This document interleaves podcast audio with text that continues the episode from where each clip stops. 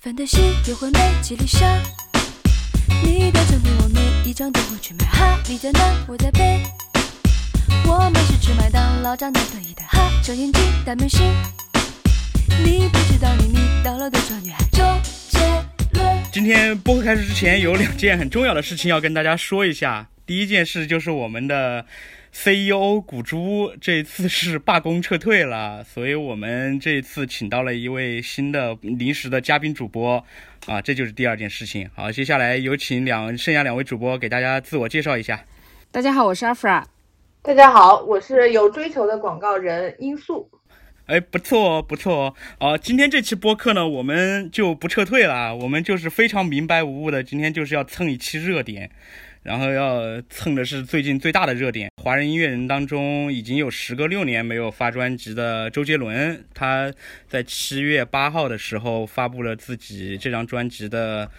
呃，应该不能叫第一首主打歌吧，是同名曲《最伟大的作品》，所以我们想借这个契机先来聊一下周杰伦。呃，这首歌我们大家应该都听过了吧？大家觉得这首歌好听吗？我听第一遍的时候觉得。一点都没有听进去，第二遍听了一下，觉得还行，还行，有一些他原来的歌的影子在里面。我觉得也不难听，但是没有新鲜感。但是你能感觉到啊，这首歌其实周杰伦在里面用力用的非常的猛，就是他很刻意的想给你感觉一首这首歌我是用心做的，因为在之前的前几年他出的一些作品里面，不管是 Mojito 啊。呃，还是那个叫“别爱不爱我就拉倒”这首歌，大家都被有有有被批批评说他其实有点敷衍嘛。但这首歌他其实是想展现出一种他是不敷衍的，嗯。但是我会觉得这首歌，其实你如果只听他的这个歌，你你是不足以 欣赏这部作品的。这首歌其实你就是得就着他这个 MV 看，你才能把他这首歌要表达的东西以及他所有创作这首歌的意图来表达清楚。我甚至会觉得。周杰伦其实主要的目的不是为了写一首歌，而是为了变这个 MV 里面的五个还是六个魔术，专门为这五个和六个魔术配了一首歌而已。我们之前不是数过嘛？周杰伦在这个 MV 里面，他变的魔术应该是变了六个。嗯，对。而且这每个魔术非常重要，每一个魔术都影响了比较重要的几位艺术家，这些魔术成为了。这些艺术家的创作灵感，所以我觉得，我其实有一点感觉，这部作他的这首歌不是叫最伟大的作品吗？我会觉得是不是魔术其实这几年也在影响着周杰伦他自己的创作。嗯，对啊，就刚看一开始看到这个名字的时候，就以为周杰伦他自恋到他称自己的歌是最伟大的作品，但是你看了 MV，你就知道他说最伟大的作品讲的是那些画家、艺术家的作品，但是。MV 里面又有一个很重要的信息，就是我的魔术是这些画家的灵感的来源，所以你说他，哎，自恋好像比我们想的还要再再深一层。对，这种自恋其实有点再往上一层的这种感觉。他的这种自恋其实是没有什么来由的，因为我们都知道这些人的作品不可能是通过他的魔术来 来来引发的嘛。但是他现在就是有这种自信来告诉你，通包括他里面的歌词，包括这些画面。他在里面都都是在告诉你说，这些人的作品其实没有什么了不起的，他都是因为我的魔术，他甚至不如我的魔术厉害，我的魔术才是真正的艺术品。我觉得它里面透露出了一种，甚至不叫自恋吧，他有一点点，有一点自大的气质在里面了，已经。Hello，最近好吗？周杰伦，哼哼哈嘿，唱着双截棍，你是一场音乐龙卷风。这些年，我们看各种各样，只要周杰伦有曝光的画面，基本上魔术永远是常伴他左右的。而且他作为一个音乐人来说，他身边其实一直陪伴他的这些人，也不是音乐人，基本上都是魔术师在陪着他。然后，呃，包括我们之前看到的有一篇文章里面讲他去大 S 家还是小 S 家去派对，然后也一直在表演魔术。就是现在这个人感觉有一种把魔术当成自己的本职工作的这个点来说啊。但是我们。这个 MV 里面其实还还有一个很重要的信息，就是这些艺术品嘛。我们都知道周杰伦这些年他都在搞这种艺艺术品收藏，不管是那种什么 NFT，还是还是还是这些实实在在的这些呃已经有一定名声的这些艺术品收藏，其实是他一直在做的。所以我会觉得这首歌里面，他其实结合了几个他现在非常非常熟悉。也非常非常喜欢的东西，我觉得其中一个当然是魔术，第二个就是艺术品，然后还有就是他对巴黎的这些建筑啊这些东西的一个一个感觉，但然后这些东西的在位感非常的强烈，让我以至于有一种感觉，好像是音乐这个东西反而就没有那么重要了，它其实是一个退居在次席的这么一个东西。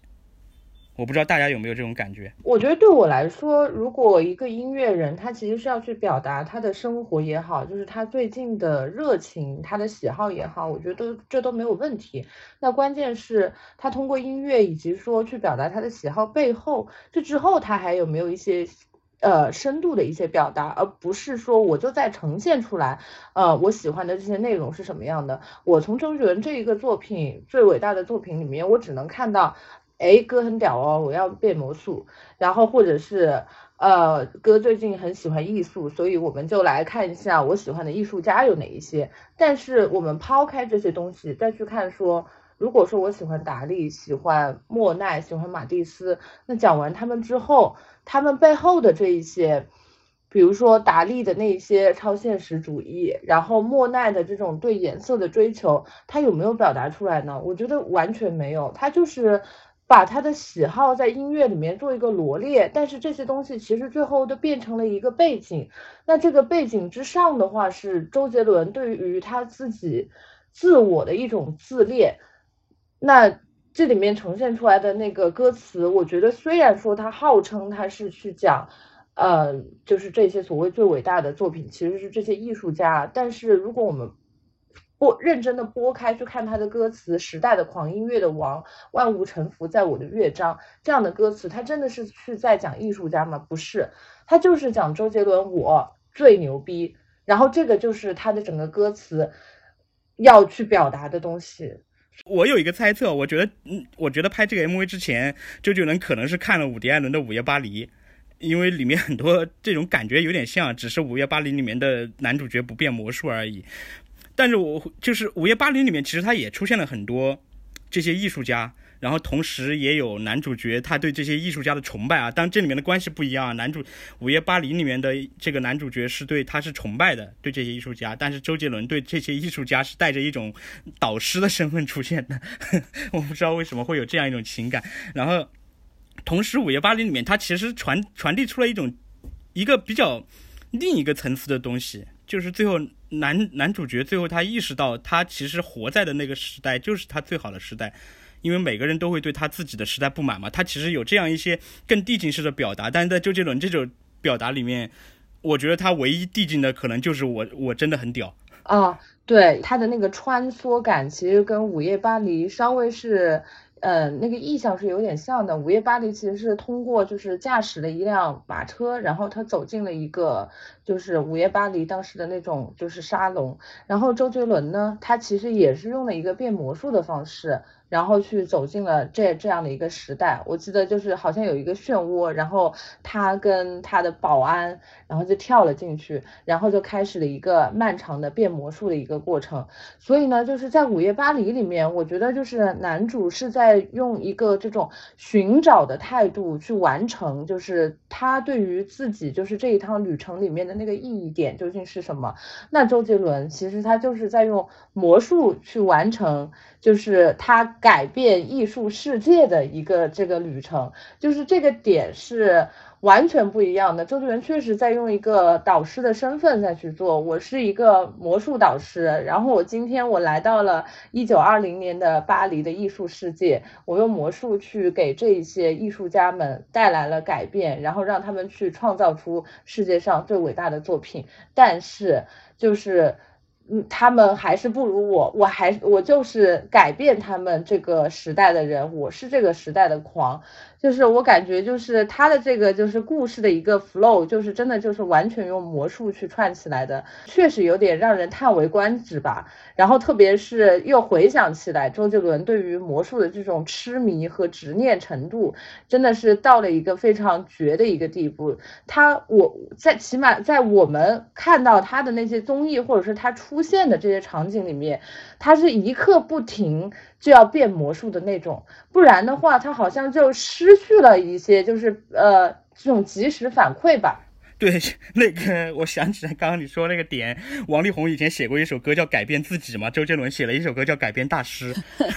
然后我还记得之前那个之前他那个《周游记》这个综综艺里面有一段是林俊杰他们去新加坡嘛，林俊杰想带着他们去。就是新加坡的大街小巷走一走，看一看我长大的地方是什么样的，然后就带他去了一个吃饭的地方，那有点像是一个大排档，有点像是一个集市。时隔，新加坡的。对对对，然后 林俊杰是满怀着信心要你来体验一下我们新加坡的民间美食是什么样的。然后这个菜刚 端到那个地方，周杰伦一口都没吃，就已经开始变魔术了。然后变完一个魔术之后，赢得满堂喝彩。然后。然后林俊杰觉得已经结束了，可以开始介绍美食了。结果第二个魔术紧接着开始了。等到他好像已经变到第二个、第三个的时候，林俊杰整个已经对他自己此行的到底是出于一个什么目的，已经完全没有任何的这种兴趣了，已经完全觉得无所谓了。你你想怎么样就怎么样吧，就是就是他只会说句哦还有，然后就接着就继续变了。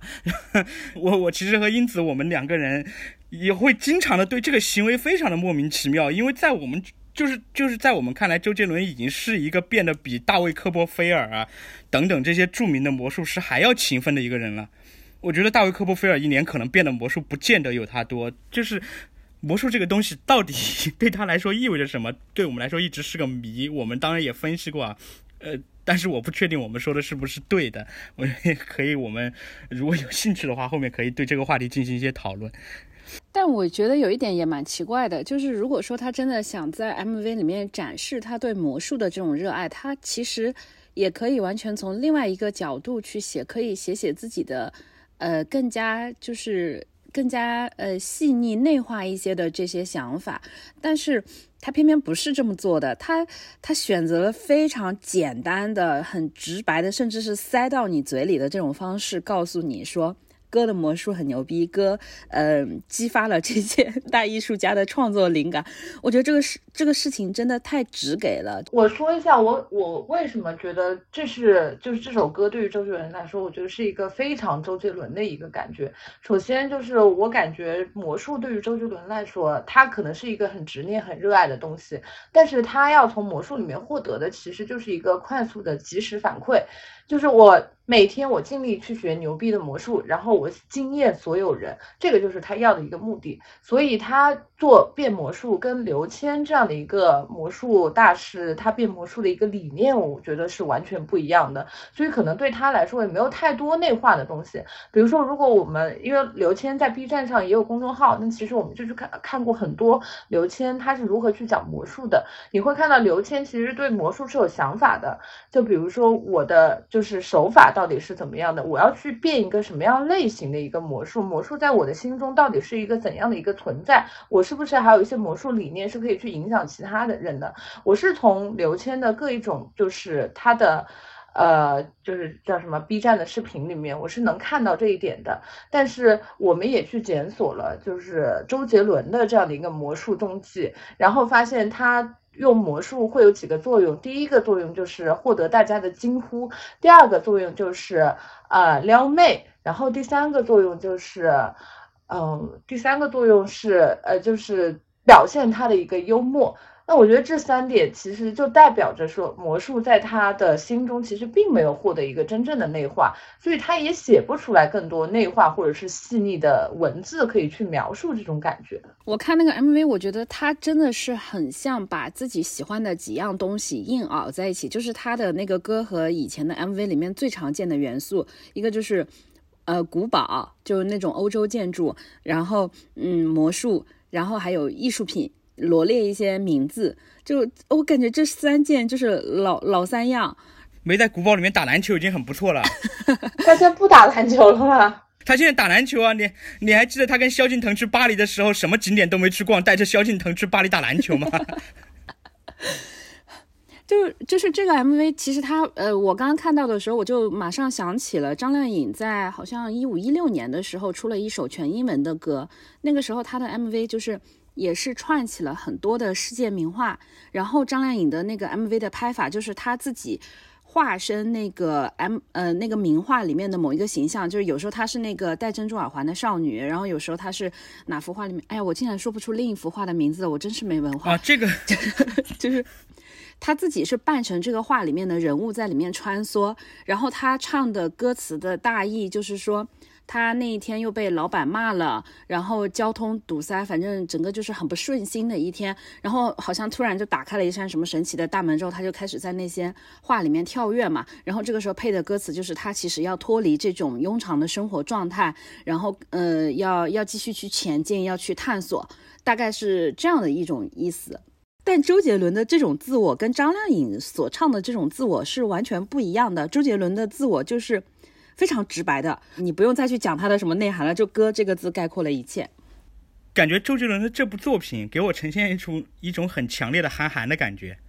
只不过他们一个人居住在金山，一个人现在居住在巴黎而已。就是你去，其实你去看韩寒的每一部电影，基本上他也是那老几样，都都在那个地方，一个海边的一个小镇，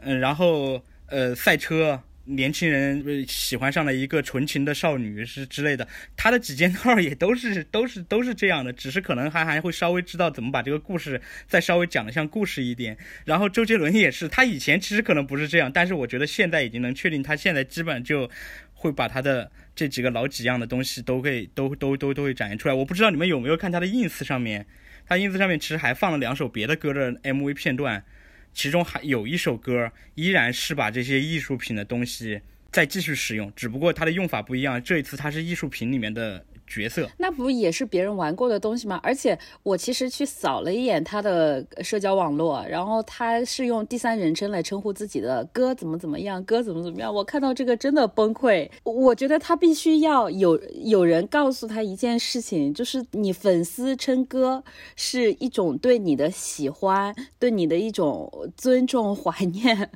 但如果你自称哥，这个事情是没有魅力的。我觉得至少对我来说。我不会对一个自称哥的男人产生任何兴趣。我不知道英子老师怎么想的。我还行吧。我会觉得一个自称哥的人，首先他肯定是自恋的嘛，我就是他一定要在这个称呼上高你一截，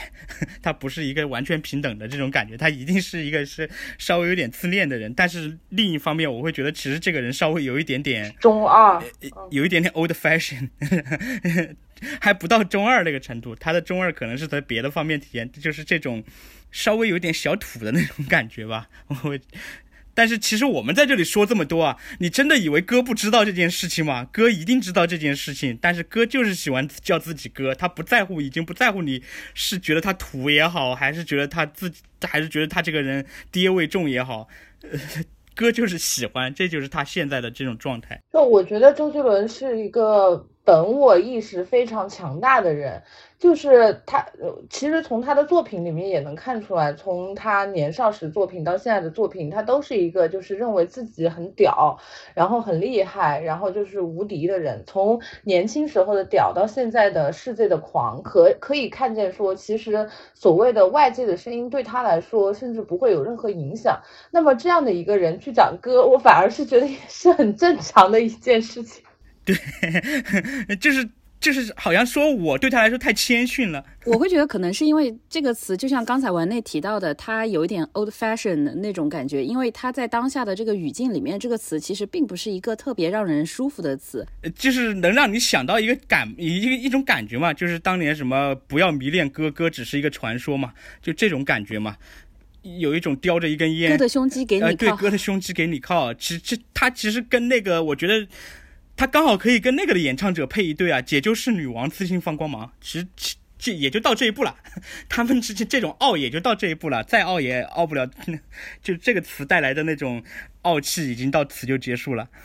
我其实还想补充一点，就是说回来，刚刚有聊到这首歌里面集合了周杰伦在过往辉煌时候的很多意象，比如说古堡啦，然后魔术啦，艺术品了。那我觉得我想再补充一点的是，周杰伦的就是音乐的这一些内容里面，其实也是他过往就是作品的一些大数据型创作吧。就其实我我不知道大家有没有这样的一个感觉，反正在我刚开始听的时候，我就觉得这是一个听起来你觉得很熟悉的歌。但是当然它没有什么新鲜感。这种熟悉感来自于说可以听出来，它在整体的一个歌上面其实都是一个 R&B 的一个节奏，然后以及说也有那种好像曾经我们父母呃不让我们听的很奇怪的周氏的一个 hip hop。然后以及说它的 intro 都是以前不能说的秘密的一个加速版，就是这样的一个配置，其实就是周杰伦他已经总结出来的一个成功法则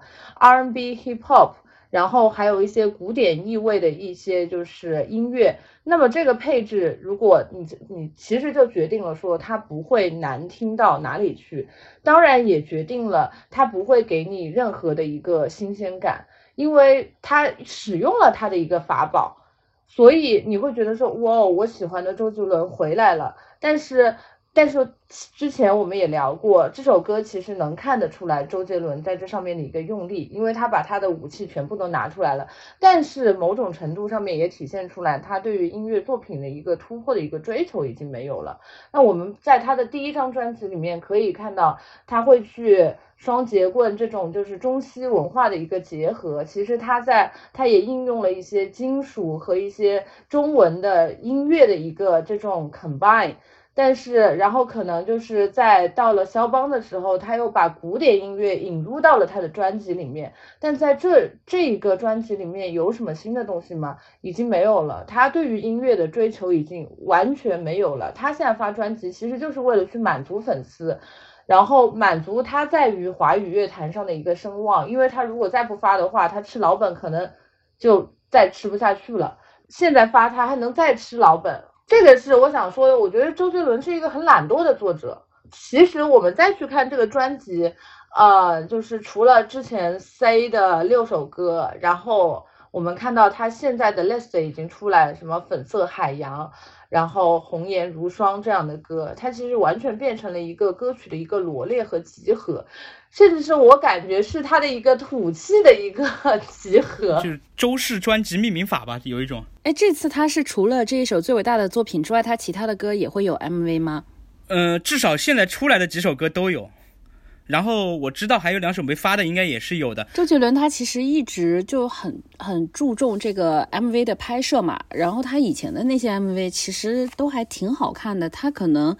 以前的每张专辑，大部分的歌都会有 MV，没有 MV 的歌就是寥寥可数。这一次，我我是觉得，首先这个调色，我就觉得它是一个整体阿宝色的调色，让我觉得非常的不舒服。但他以前的那种 MV 画面其实还蛮电影感的，我不知道是不是跟那个时候的那个台湾唱片工业有关啊。然后他 MV 里面的东西。也真的是视觉上也没有什么美感，故事上也没有什么内涵，这就让我想到之前，呃，CoPlay 他们出新歌的时候，他们的那一首 Up and Up，拥有这样的世界地位的一支乐队，他在那一个阶段对世界的一个一个关注，战争啊、环境污染呀、原子弹呀这样的东西，包括一些政治和一些人权的东西，都融到他们这样的一个 MV 里面去。就是有一点很飞的感觉，就我我是蛮喜欢看的。但周杰伦这个 MV 我真的歌我可能还可以再听一两遍，呃，但 MV 我真的不想看了。我不知道你有没有注意到这个 MV 开头，周杰伦给自己列的 title，除了 director 还有一个 title 是 artist。你不会欣赏是因为你不懂艺术。OK OK，是我是我是我不配，嗯。M V 这个东西其实对周杰伦来说是一个，它是一个有越级性的一个感觉的东西。他对 M V 的理解是存在一个跳级的感觉的。最开始的时候，M V 这个东西它就是一个为了宣传歌的这么一个一个一个工具而已。是后面他，我觉得他对 M V 这个东西产生了一个很大的感觉。有两个人可能对他有有有深的影响，一个是我不知道周格泰有没有跟他合作过，然后另一个就是就是张艺谋。就这两个人让他觉得影像这个东西也 也也也是可以玩起来的，我觉得他才会去玩这个东西。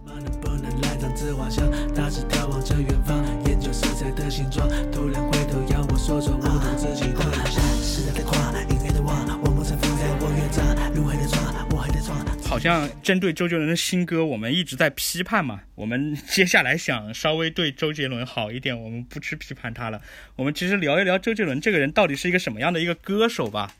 啊，我先抛砖引玉一下，我觉得他是一个没有使命感的歌手。哎，好像说不批判他，结果一来先先批判了一下。对我觉得他其实是一个，我觉得他其实是一个没有使命感的歌手，就是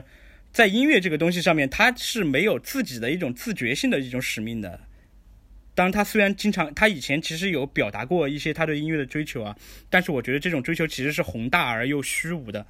比如说，他经常会说，一呃，当时的乐坛里面。嗯，韩国音乐太多了，呃，我们要让华人的音乐更多的被人听到，就是这种很大的这种这种这种这种使命，就是一些很不具体的，一些很不具体的这种使命，比如说他的偶像罗大佑的使命感是我要去唱一代年轻人的这种迷茫。然后像那个郑智化，他要唱，嗯嗯，年轻人和城市的关系，等等等等等等，他要还呃还有哪怕是李宗盛，他要唱中年人的情感困惑之类的，他是有这些很具体的这些这些使命感、这些任务在的。但是周杰伦其实没，其实很少你在他的歌里面能听到一些很具体的这种使命感。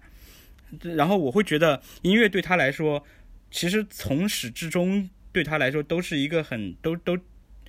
对他来说到底是什么？其实对我来说就是玩具。其实周杰伦就是一个把玩具玩得很好的一个人。我们把他比作一个魔，把音乐比作一个魔方的话，他可能就是一个魔方高手。其实，在我眼中，他就是这样一个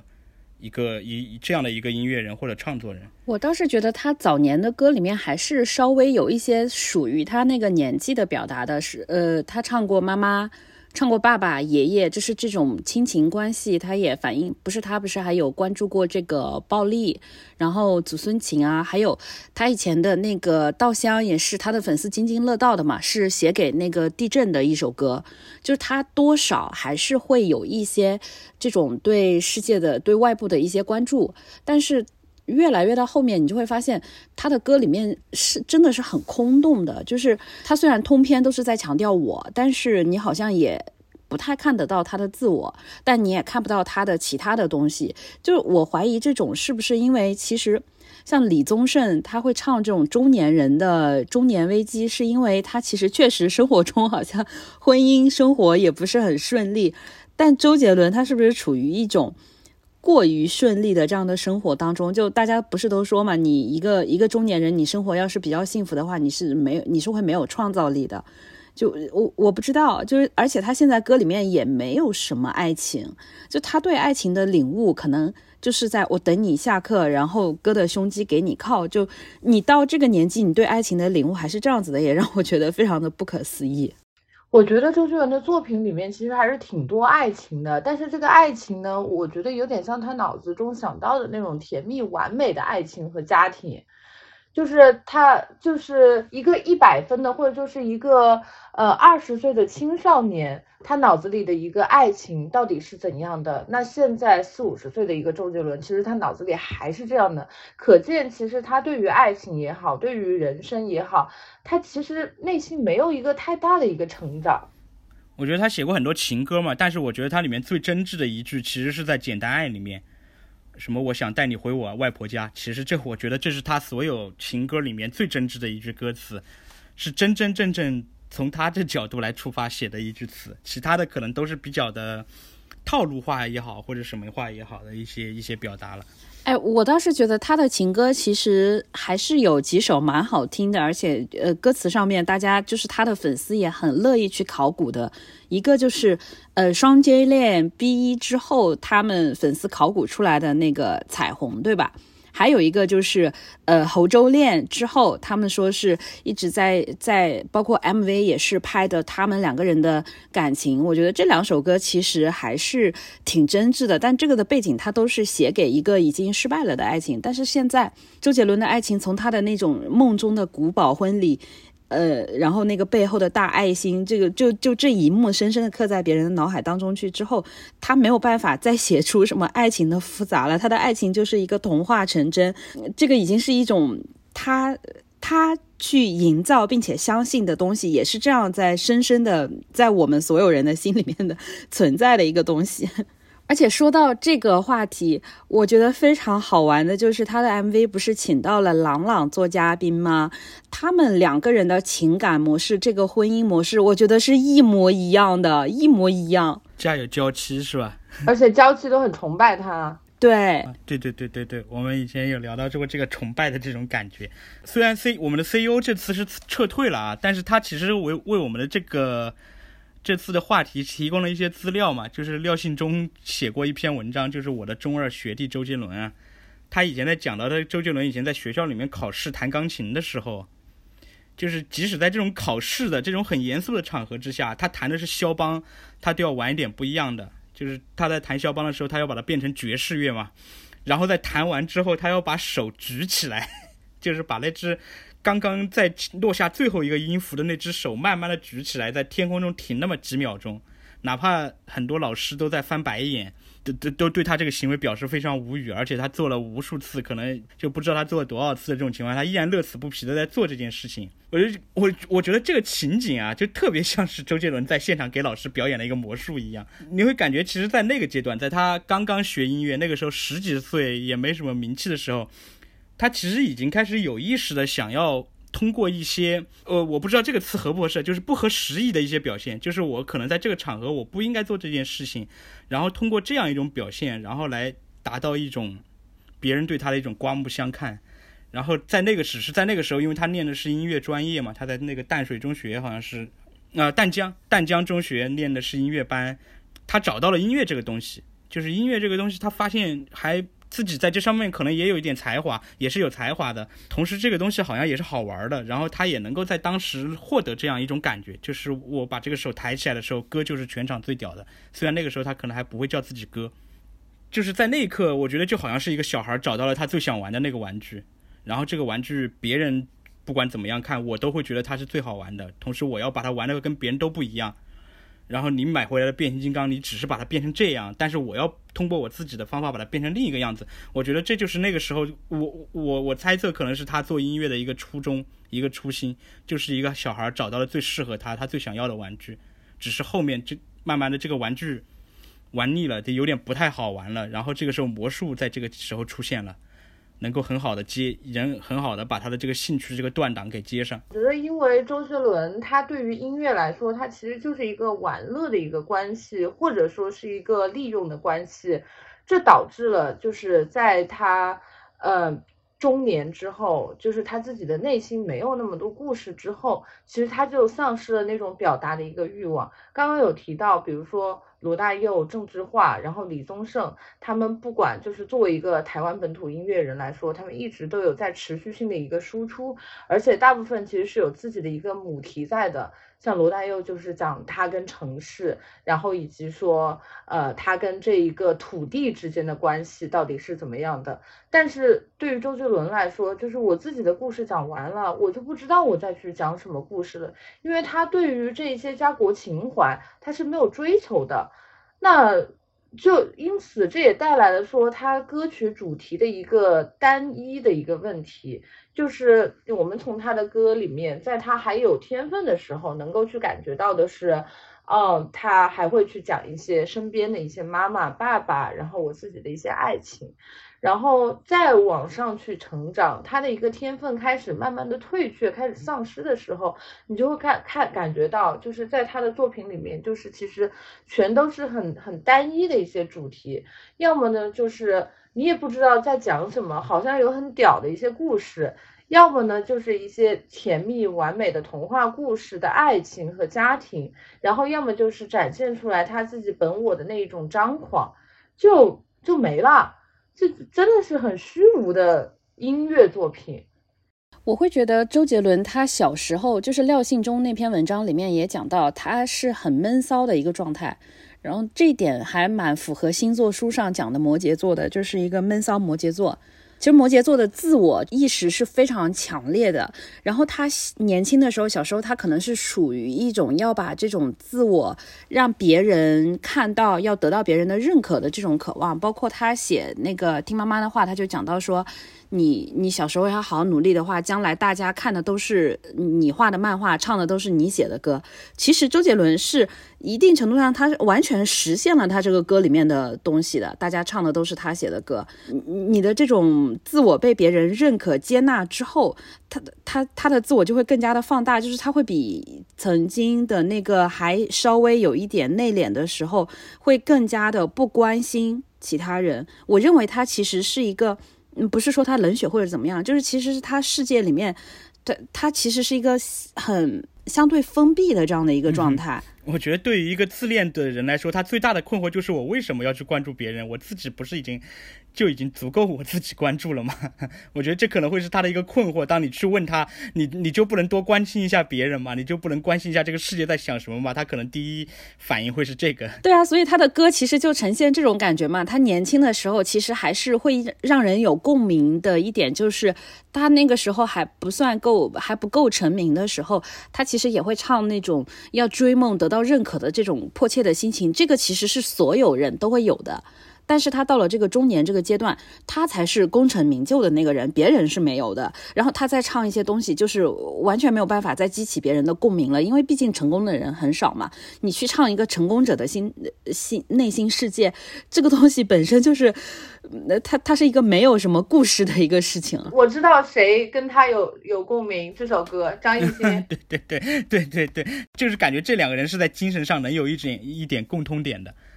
然后我觉得他跟张艺兴还有一点共同点，就是他们其实内心深处都还是一个少年。这个人的内心世界其实一直没有成长过。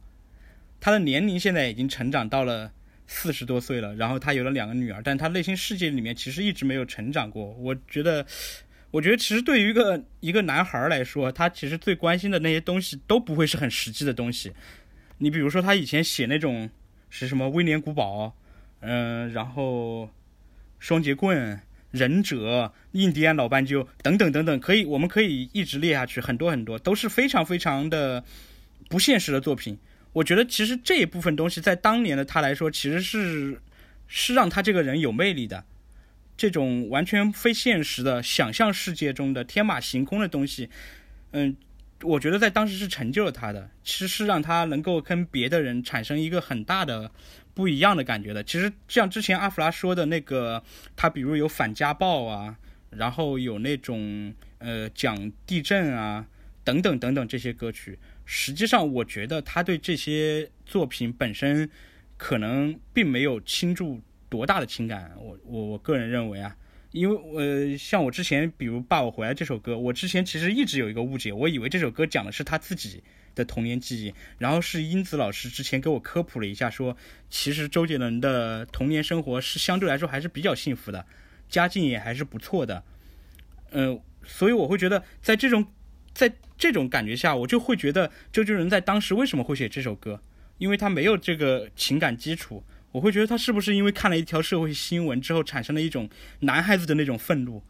就是有一种。有有有一种这个这个这个男孩子看到一件事情路见不平，所以要一声吼的那种感觉，所以它里面写的歌词其实也比较也比较简洁嘛。他说什么你不要再打我妈妈，难道你手不会疼吗？就是他也是从一个男孩的视角来讲这个故事。然后还有像之前的最后的战役，好像是一首反战的歌，但我觉得我很有我我很怀疑是可能是他在玩什么类似使命召唤啊、战地这些游戏的时候，因为他的跟他联机的队友被打死，他产生了这样一种感觉。因为他这首歌讲的是战壕兄弟情嘛，这种感觉，生死之间的这种兄弟情，就是我觉得他在讲大的东西的时候，他其实他他他给你的感觉，这些东西是很小的，他没有一个更更更往上的那种那种那种对这个话题的理解和沉淀内化之后的感觉，他其实还是好像是在讲一个想象世界的这种东西，所以我会觉得他其实从来就没有成长过，他一直都是在讲一个男孩子想象中的。这种这种世界，然后当这种东西成长到他他本人的生理年龄已经到四十多岁的时候，就他再去唱这个东西就会很奇怪了。我觉得他其实是有刻意的在让自己不要去唱这些东西的。到到在他上一张专辑《周杰伦枕边故事》之后，我觉得他其实是有点不太想唱了，因为可能他也会觉得有一点不知道唱什么了吧，想象的东西已经枯竭了，然后自己再去自己的年龄好像也不太合适了。但是你现在逼着他要去唱的话，他就只能出现最伟大的作品这种感觉了，就是这种想象了。我想知道还有没有一个可能性，就是在我们小的时候，周杰伦他去关注，比方说他把这种肖邦的概念带到大家的，就是十八十八线小镇的这种小孩子的这个视线里面，还有他提到的那些。古堡呀、艺术品啊什么的，那个时候其实我们是有一个信息差在那边的，所以就会觉得说这个东西它会天然有一些神秘感，有一定的一个呃一个一个一个台阶，就是就是还是蛮有意思的。但是现在可能这个信息差已经不存在了，周杰伦所感兴趣的这种。呃，对艺艺术品啊，这种欧洲文化呀，他再去巴黎去拍，其实你巴黎现在已经那么多人去过了，对吧？大家对巴黎还仍然会有以前的那种。我没去过，我们 我也没去过，但是很多人去过。我们三个没去过的人说，好多人去了巴黎哦。对，就是这是一个你一打开小红书，你要看巴黎攻略，你要看这种名画介绍，就会非常快的能够接触得到的。人家很多人呃，B 站 UP 主可以比他讲的深很多。那他自己再去做他的那个切入的角度又没有变，那可能大家的兴趣天然的会没有以前那么高。其实我也想过这个问题，就是是不是有信息差？但是我觉得这里面当然是有信息差的一个问题，但是这他。之前写这些类似的一个作品，跟现在的作品，我觉得这个感觉还是不一样的。就像我们前面看过，就是《夜》的第七章，它讲的就是贝克街的一个故事。但如果我们去对比《夜》的第第七章和最伟大的作品这两首词的话，其实是可以看出蛮大的一个区别的，甚至是周杰伦的更多一些早期的一些作品。那我们在这些词里面是可以看到里面有很多一些诡谲的想象元素，然后很丰沛的一。个故事，然后虽然你也不知道这个故事背后他要表达什么，但是我觉得他这首歌或者是整个歌曲和加歌词的一个意象，在尝试去给你去创造出来一个非常丰富有趣的异想世界。但是最伟大的作品里面，这些异想世界其实也没有了。就周杰伦这种原来就是被大家所崇尚的，就是很很。很丰富的那个世界没有了，它就是变成了一个简单的一个罗列，所以这导致一方面是信息差的问题，第二方面就是，嗯，我去看那些 B 站 UP 主不好吗？我为什么要看你这些词在上面的就是罗列呢？我会觉得其实信息差依然是存在的，但是它一它肯定是没有以前那么大了嘛。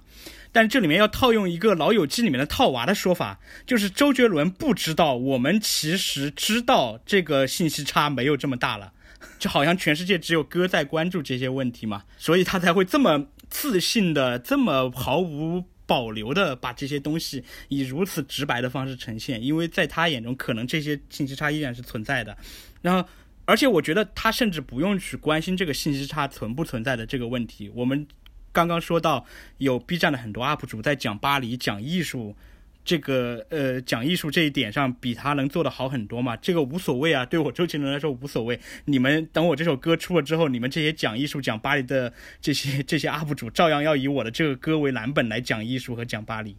我觉得这是他现在的有恃无恐的一个地方吧，就是我已经很自信了，就自我大到这个程，因为他的自我非常大嘛，我不不需要去关注这种。是所谓的信息差的问题了，因为等到我这个东西出来之后，我就是王炸了，我可以，我可以轻轻松松的就能够让让你们跟着我的这个节奏来走了。所以他的那个 MV 一发之后，我起码看到了少说有十篇公众号在讲他的那个 MV 里面提到了哪些画家，这些画家都有一些什么作品来做这个艺术科普。就是那个嘛，就是拿来一本那个西方呃绘画艺术鉴赏这本书的书名，可能就叫这个。然后打开每一个流派上面出现的第一个名字，就是就是就是我要出现在我这个这个这个 MV 里面的人。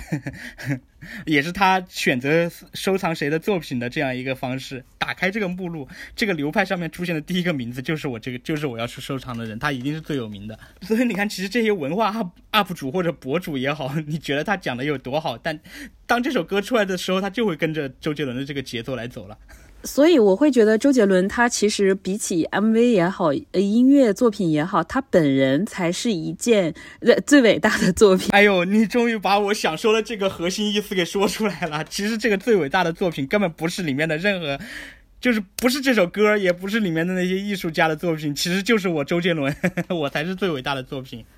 对，因为我其实小小的在我周边做过一个一个小调查，我就是问那些年轻的时候非常喜欢周杰伦，可能到现在也是开车的时候还是要听周杰伦去上班的这这一层，嗯人，我去问他们说周杰伦新歌怎么样，呃，就是基本上我得到的反馈都是说不好听，但他们还是会去买。周杰伦的数字专辑，然后现现就是预约，还会把那个预约的那个图晒到朋友圈里面。就是对他来说，呃，周杰伦就是一种，我不知道用信仰这个词 合不合适，但但是对他们来说，就是周杰伦发专辑了，我管他好听不好听，我就是要买的，我就是要支持的，这是这就是我必须要做的一件事情。我想承接阿夫拉讲的那个话题，为什么这些人觉得不好听也会买？我自己的思考是，我觉得因为周杰伦已经成为一个时代的一个标志性人物了。这个时代就是我们小时候生长起来的，就是华语音乐最为丰富。然后周杰伦、蔡依林、孙燕姿、梁静茹、S.H.E 这一些，就是你能够听到各种各样很精彩的华语音乐的一个时代，甚至是在当时的那一个时。代里面也是华语流行文化的一个很丰富的一个时代，有各种各样的一些华语电影也很精彩。那大家的一个，我觉得对于周杰伦来说，更多的是对当时那一个时代的一个怀念，也是对当时你的记忆的一个怀念。因此，不管他这张专辑好不好听，无所谓啊。我要买的是我对于就是我的那种回忆，或者是我的一个寄托。对，可能其实这个行为跟我去支持一些我喜欢的那个没那么有名的那种独立歌手，他们发的专辑我可能都也不怎么听了，但我肯定还是会买一下的。我我觉得这是一种我想去参与一下这个事情，然后我想用这样的方式去对去表达一下我我仍然认可他曾经给我带来过的东西。是的，我觉得这个点是很对，就是参与感。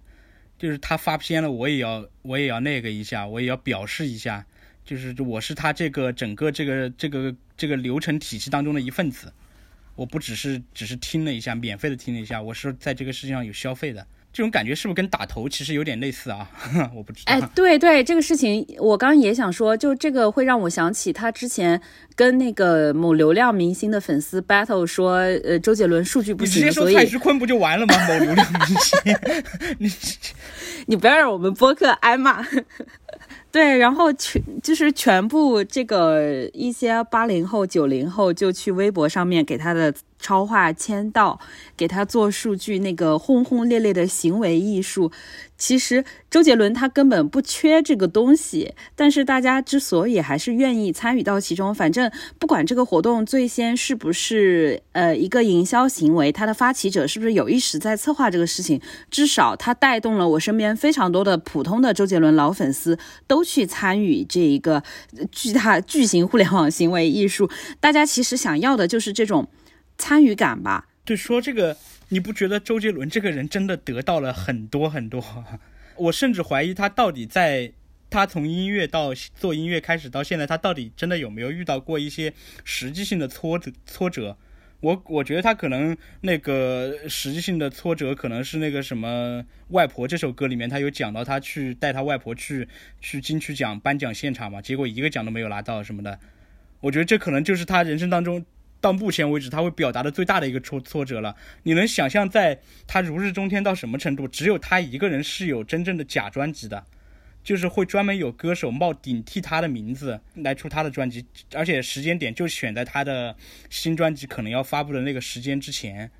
嗯，然后做的还挺像模像样的，会 P 一个封面出来。而且真的会有十首歌啊，十几首歌，每首歌也都是原创的，虽然都非常难听啊。其中有一首好像叫什么“爸爸跟田去”还是什么的吧，我我有点不太记得了。然后到现在，你依然会因为因为因为一个一个一个流量明星蔡徐坤的粉丝无意间说了这么一句话，然后引起群愤群群起而攻之，给你去打头。我觉得大家真的给他奉献的真东西真的很多很多。我觉得可能在整个华语音乐也好。电影也好电视剧也好我觉得在整个的娱乐领域里面我我认为应该找不出第二个人了。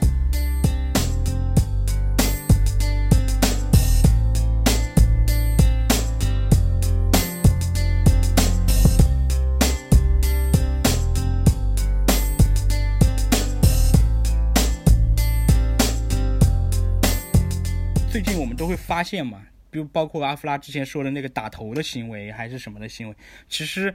是有很大一批人的。呃，而且我记得那个打头当时是把周杰伦投到了超话第一，对吧？很快的就投投到了超话的第一名。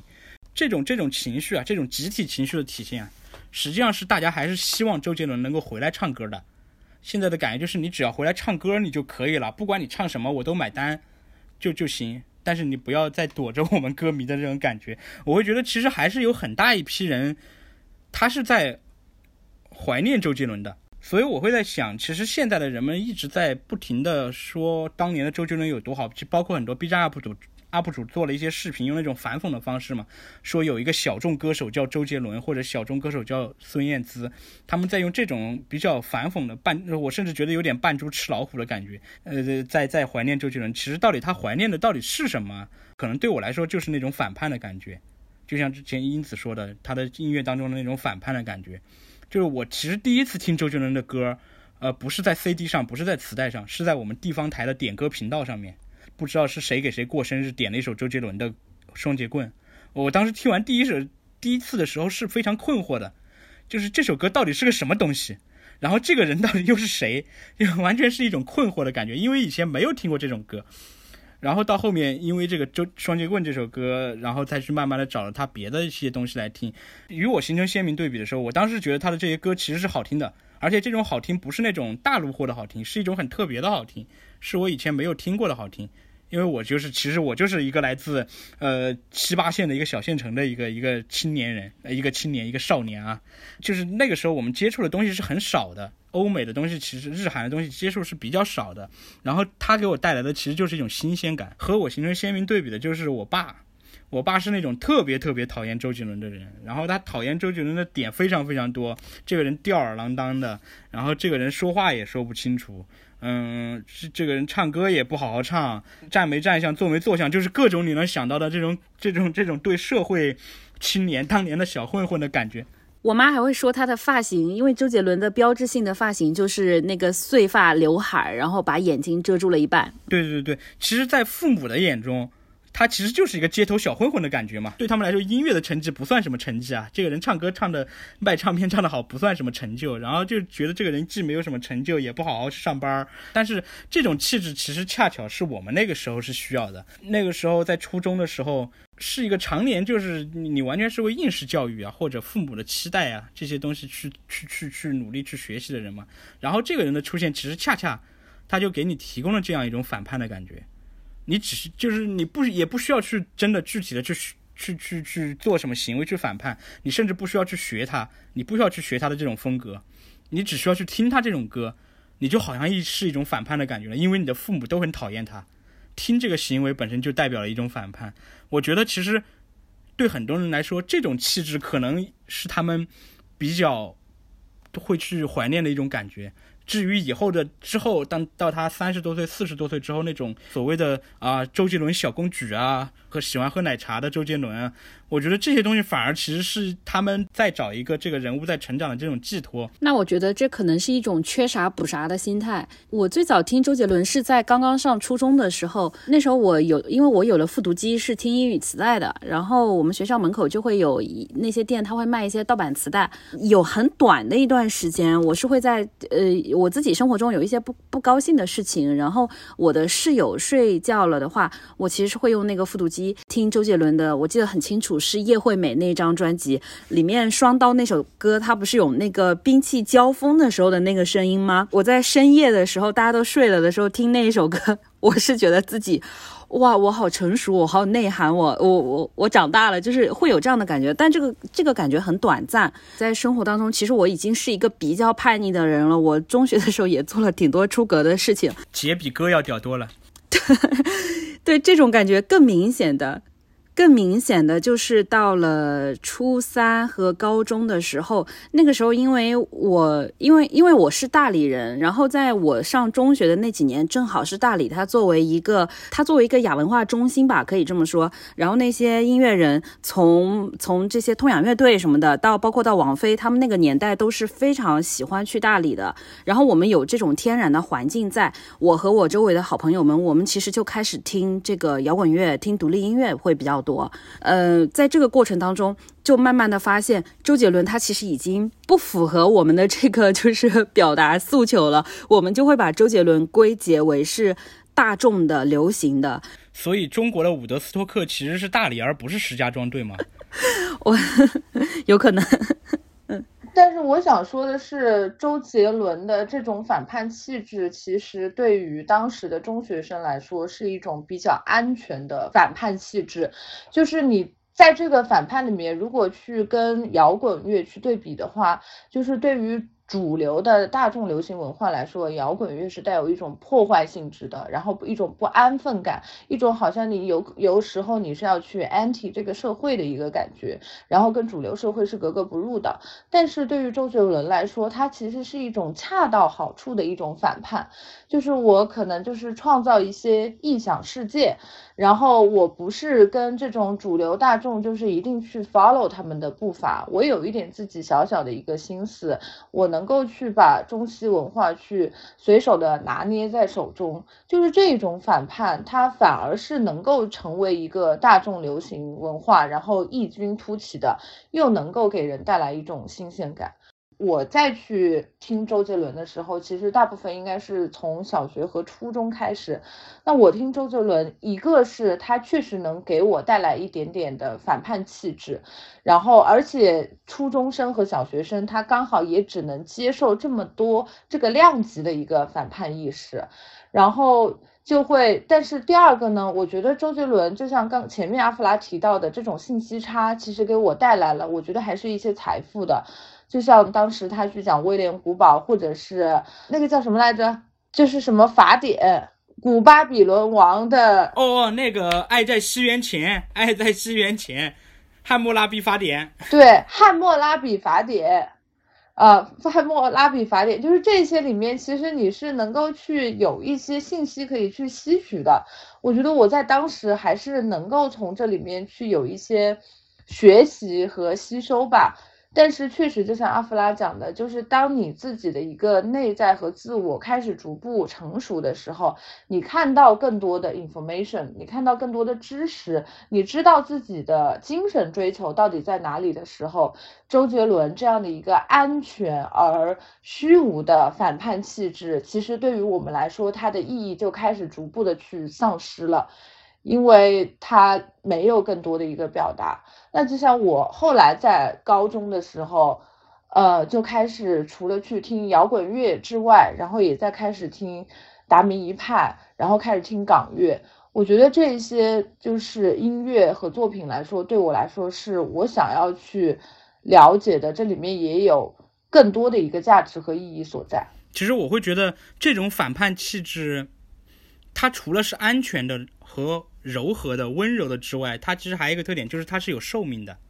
我觉得对有很多人来说，他的反叛是一生的。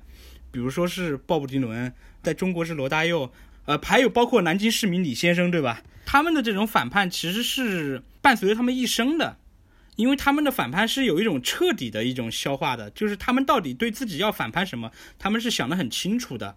但是对于周杰伦他的反叛来说，这种反叛其实他是有寿命的，因为我觉得他其实并不知道他在反叛什么，他可能反叛的只是一种别人对他这种这种风格的一种不满，呃，只是一种当年你需要坐在教室里面规规矩矩的当一个好学生的这样一种要求，他可能反叛的只是这些东西。但是当你离开了学校之后，这种反叛就没有了；当你的这个东西成为流行的时候，这种反叛也就没有了。就是这种反叛。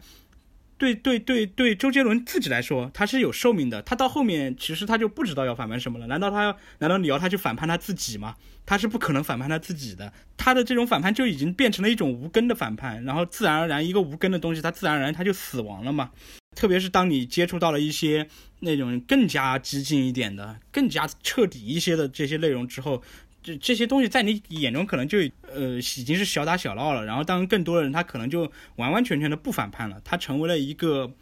呃被规训的也好，或者说是呃顺从的也好，或者说就是啊平静的也好，这样一个大群体当中的一员。当我没有反叛的时候，其实我还是蛮怀念那个时候，他其实是在怀念这个青春里面突然之间被拦腰截断的一个东西。大家还会在怀念的一种东西，就是曾经在听周杰伦的那些情歌的那个时代的时候，那种呃青春期情窦初开的自己。你讲，呃，刚才我们讲到那个《爱在西元前》，我就想起去年的一个沙雕剧，我磕的飞起的一个剧，叫做《我的巴比伦恋人》。你听这个名字就知道，就是他讲的是一个十二岁的一个初中生，他在那个周杰伦很流行的那个年代，两千零几年的时候，他在一场古巴比伦文化的这样一个展览。呃，里面他得到了灵感，然后就在日记本上编了一段以自己为女主角，跟一个英英俊非凡的一个混血王子叫慕容杰伦在谈恋爱，然后他的好朋友也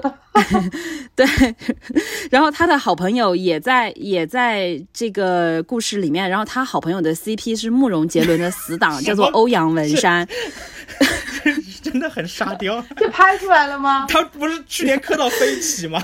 对，去年 很好磕，然后他其实就是呃寄托了这个女生她小时候这种，其实我本人也是的，就是我在十岁出头的时候，我对爱情的幻想就是在周杰伦的那些歌词里，还有周杰伦的双接恋啊这些东西里面的。就是你想去他的外婆家是吧？我就想去布拉格广场，呃。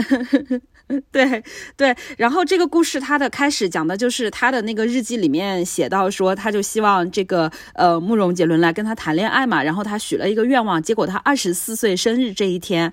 就。呃，慕容杰伦就从他就穿书了，就从书里出来，然后真的就按照他自己所写的那种很中二的那种那种形式来来追求他，然后让他觉得非常的可怕，就是他没有办法去正视，说我竟然还写过这么羞耻的东西。他讲说，你一个人他长大以后。你在怎么样去面对你这种青春期的这种中二的一些爱情啊、性的幻想，然后怎么样去正确的去面对自己的那种 羞耻 play？我还想起你刚刚说这个剧的时候，说我看到这个剧名我就能想象什么。我看到这个剧名，我完全不能想象到你其实这个剧讲了这么多乱七八糟的东西。你不然谁会想到这个巴比伦这个词？这不就是周杰伦的功劳吗？而且他其实，在剧里面他没有讲他是周杰伦的粉丝，但。是女主，她回到她小时候那个家里面，她贴的就是周杰伦的那个呃那张，就是应该是同名专辑吧，就是呃戴着戴着红帽子那张是范特范特西还是 J？范特西，范特西，啊啊啊，对对，就是那个专辑的海报就贴在他的墙上。其实这呃完全就是我们这一代人的一个集体记忆，就是你看到这个慕容杰伦跟欧阳文山两个名字就会笑出声。那我就叫西方俊男吧。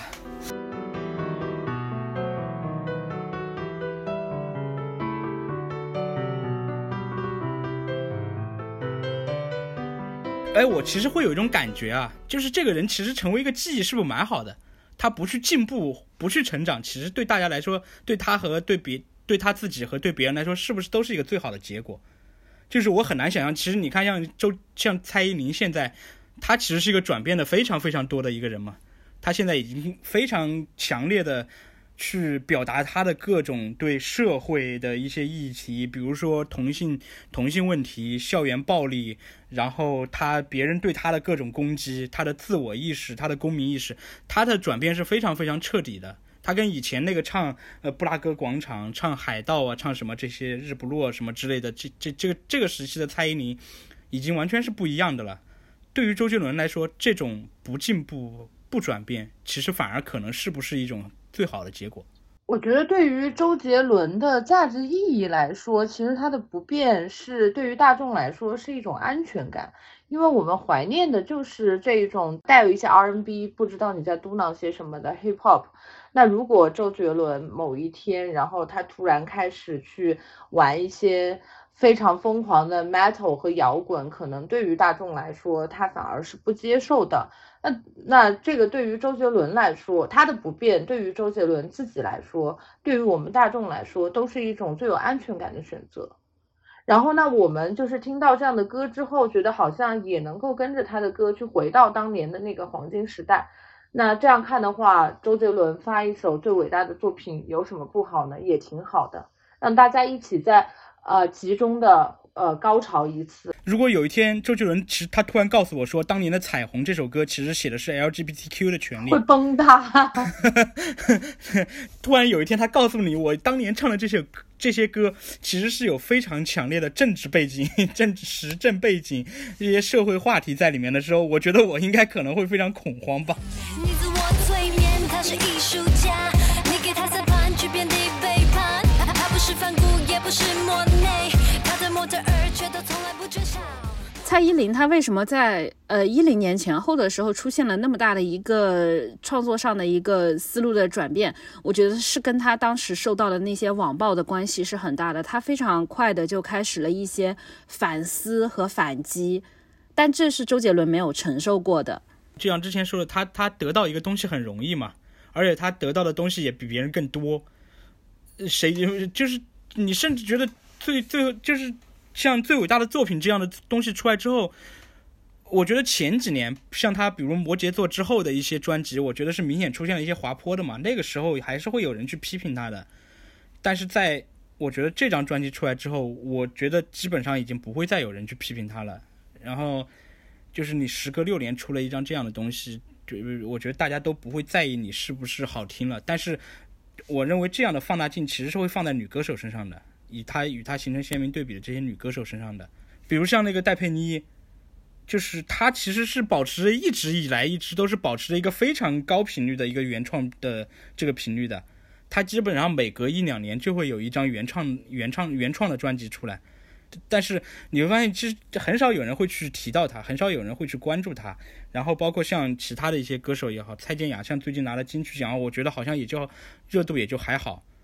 他完全没有周杰伦的这种热度来的来的这么的来的这么的猛，来的这么的彻底。他们都好像是要付出比他们比周杰伦更多的一个努力，他们才能可能获得一些相对来说比他还要更少的一些曝光。对。关于蔡依林的转型，我觉得除了网暴之外，其实还有一个原因，就是蔡依林是我认为她是有一个有自我成长驱动力的一个女人。那个每一次蔡蔡依林出现在我们面前的时候，她总会带带出来一些新的技能。是的，是的。所以我觉得蔡依林是一个随着时代进步一直在不断驱动自我成长的一个人。这也就意味着她的眼睛或者是她的视角会去跟这个时代是保持齐步的。这是为什么他会有很强烈的一些公民意识，他会有很强烈的要去关注社会议题的一个意识，因为这就是他的生活。呃，对，反正张惠妹她其实，在阿密特的时候也是很早很早就开始关注一些比较新锐的这个话题。我不知道这个东西就是为什么在同期的男歌手上其实会比较少看到。你像比如说王力宏，他的新歌不也是在罗列一些 名词？那男男性歌手是没有啊，这就跟周杰伦自恋一样。那为什么我要关注外面的世界呢？就是周杰伦的这种现象，其实到了一种感觉，就是他已经成为了一个音乐音乐界的一个特权阶级了。嗯，就是他在那个时候可以想做什么都做什么嘛。他突然之间想拍电影。他就可以开始自己导演一部电影，然后他想演的电影也都是基本上是最好的资源给到他，张艺谋啊，什么头文字 D 这些，都是最好的资源给到他嘛。我我我觉得与之相，我觉得这种这种待遇，其实在男歌手当中都是很少见的。我还记得陶喆每隔一年都会说自己的导，马上自己导演的新片就要出来了，但是其实一直都没有出来。就是因为拉不到钱嘛，其实说白了不就是拉不到钱，也也写不出来剧本嘛。但是对周杰伦来说不存在什么问题，就是他已经成为了一种，我觉得甚至就是不是说他是现象，他已经是特权阶级了。我觉得周杰伦他参与过的电影其实。呃，像口碑比较好的《头文字 D》跟《不能说的秘密》这两部是很有他个人的影子在里面的两部作品。像《头文字 D》，他我觉得这个主角的整个形象就像是一个我们更加期待看到的周杰伦。他其实本人可能出身没有那么卑微，没有那么受挫。电影里面的他就是一个这种纯情、纯情小男孩，然后有一些天赋的这样的一个人，然后被爱情伤害，这是我。这是我当时的我，呃，会比较乐意看到的东西，就是我会把它跟现实生活中的周杰伦联系在一起。就是你受这些错没有关系，你以后会成为一个很很有名的、很了不起的人。就是我会带入这样的情感。然后到了不能说的秘密的时候，呃，因为可能是正好是那个那个时候年纪的原因吧，就就是这样的一个纯爱的这样的一个爱情故事，其实也是粉丝很需要的东西。嗯。所以你看他在演自己的情况下，他才能够拿到那个香港金像奖的最佳新人演员嘛。虽然他其实也没有奉献什么所谓演技的东西，但是可能就是因为跟他比较像，所以才得到了表彰。当然，更大的是原因是因为他有名气。我觉得不能说的秘密还是很好看的，在当时的中学生中间也是一个很强的文化现象。那一年，我相信很多。很多很多学校的那个年底的新年文艺汇演上面都有人会去弹他的那个不能说的秘密的那个那那个主题的那段钢琴原原创的。嗯，他那个时候应该是受到了一些张艺谋的影响吧，就是他他在张艺谋的电影里面演了黄金甲之后，然后就我觉得他开始觉得电影这个东西蛮好玩的，就当导演这个事情也是蛮好玩的，然后就开始导演了好几部 MV，像什么送你离开那个千里之外，就是他导演的嘛。就我觉得这些都是在他后面为他的那个不能说的秘密练手嘛，然后到不能说的秘密练完之后，基本上他对电影的热情也就差不多到这儿了吧，我感觉。我觉得电影对他来说其实也是一个玩具，只是他对电影的兴趣可能保持的时间是最短的。说到底还是个魔术师啊，我觉得。哎，我我突然想到，刚刚阿芙拉在提这个，我就随便说说，就是不能说的秘密的时候，其实我那个时候已经不喜欢周杰伦了，然后我就觉得他好像不酷了。其实回过头来还是就那样的一个，就是所谓的反叛气质嘛。就是当你找到了更反叛的东西的时候，你就会觉得这个人不酷了，因为他的气质，这个反叛气质太小了，太少了。对我来说，不能说的秘密也是一个非常关键的一个分水岭。就是在那之前，呃，十一月的肖邦这个专辑，我还是有几首我比较喜欢的歌的，呃，也会去听。然后正好不能说的秘密上映的那一年，是我初中升高中的那一年，也是我。人生的阶段发生了比较重要的变化的那一年嘛，不能说的秘密就好像是我最后还觉得说，哎，我蛮喜欢周杰伦的，蛮，呃，或者说这个这个东西挺感动我的这样的一个节点。在那之后，我其实就没有再关注过周杰伦的东西了，就是我找到了其他的兴趣点。我觉得其实能不能这样说，就是其实大家早就已经放下了周杰伦，只是你还没有意识到。你还你还不敢去，你还你还觉得你不应该放手，但其实可能从某种意义上来说，你其实已经早就把它放下了，因为就像你说，你成长了，你进入了下一个阶段，你其实我不知道这样说会不会有点残酷啊？就是你其实不需要周杰伦了，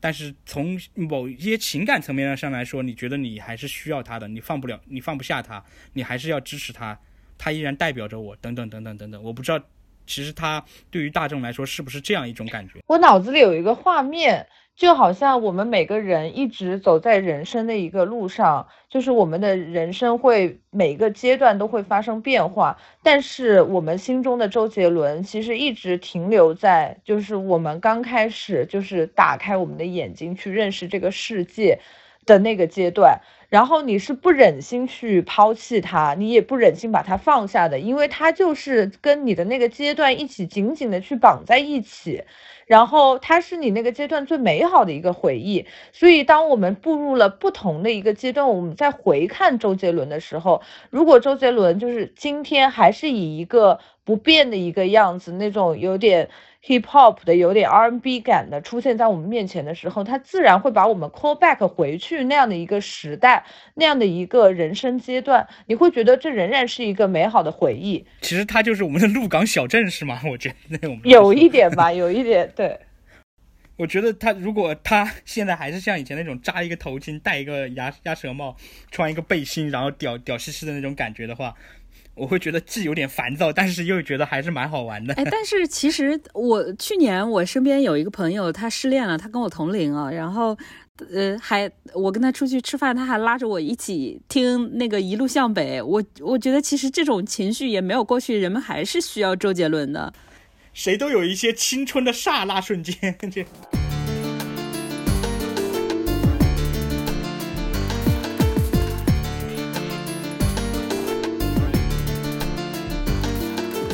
哦，对我们其实对周杰伦先生并无冒犯，我们是很尊敬他的。以上言论只是出于一些理性探讨，并无意占占据公共资源。